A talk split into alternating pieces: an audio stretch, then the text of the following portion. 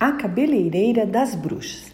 Era uma vez uma menininha linda chamada Elô, que adorava histórias de bruxas. Na festa de Halloween na escola, ela ganhou da mamãe, Paula, uma fantasia de bruxa e ficou encantada.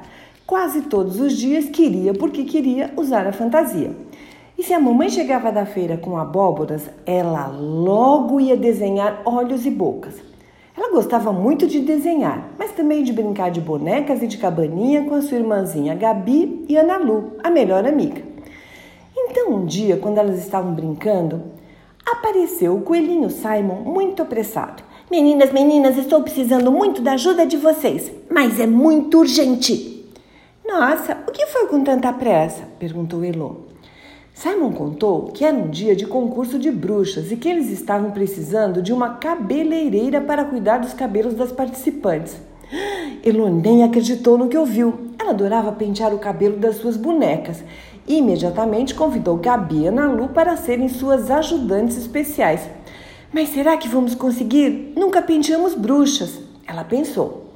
Cabelo é tudo igual, é tudo igual, falou Simon. Pegaram pentes, laços, tiaras, escovas e secador de cabelos e partiram para a TV Bruxolândia, onde seria realizado o grande concurso. Quando chegaram, encontraram uma grande confusão.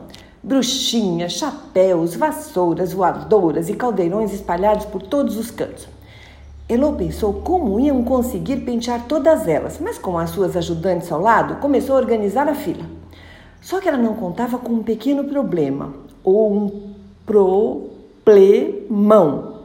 Os cabelos das bruxinhas eram muito embaraçados, muito mesmo. Tentavam pentear e o pente não deslizava. E elas estavam com medo de puxar muito e as pequenas reclamarem e ficarem zangadas. Simon percebeu o que estava acontecendo e resolveu ajudar. Foi lá falar com a organizadora, a grande bruxa Leia. Não se preocupem com isso. Quanto mais embaraçado, melhor. Bruxa que se preza nunca desembaraça o cabelo, não traz sorte. Bom, pensou Elô, então temos que fazer bonito assim mesmo. E elas foram à luta. Lembraram dos penteados das princesas que gostavam, resolveram transformar as pequenas bruxas. Em uma fizeram uma trança enorme como a da Rapunzel, mas enfeitaram com aranhas. A outra ganhou um coque como o da Cinderela, mas o detalhe era um morcego. E assim foram preparando as candidatas. E o melhor é que todas estavam se achando muito, muito, muito maravilhosas. Ufa, conseguiram terminar a tempo e o concurso logo começou. Elô foi até convidada para escolher a mais horrorosa. E quem venceu? Imaginem, foi uma bruxinha ruiva bem sapeca que tinha ganhado um cabelo bem emaranhado e parecido com o da Ariel. O trabalho de Elô, Gabi e Nalu foi muito elogiado e elas receberam três vassouras de bruxa para voltarem para casa. Mas como fazemos?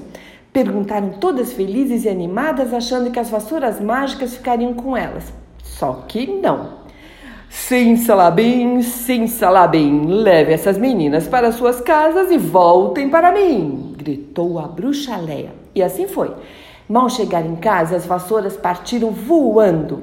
As meninas nem acreditaram na grande aventura do dia e foram correndo contar para a mamãe, que ficou achando que tudo era só imaginação. Será? E assim entrou por uma porta e saiu pela outra. E quem quiser que conte outro. Um beijo da vovó Ivani para vocês.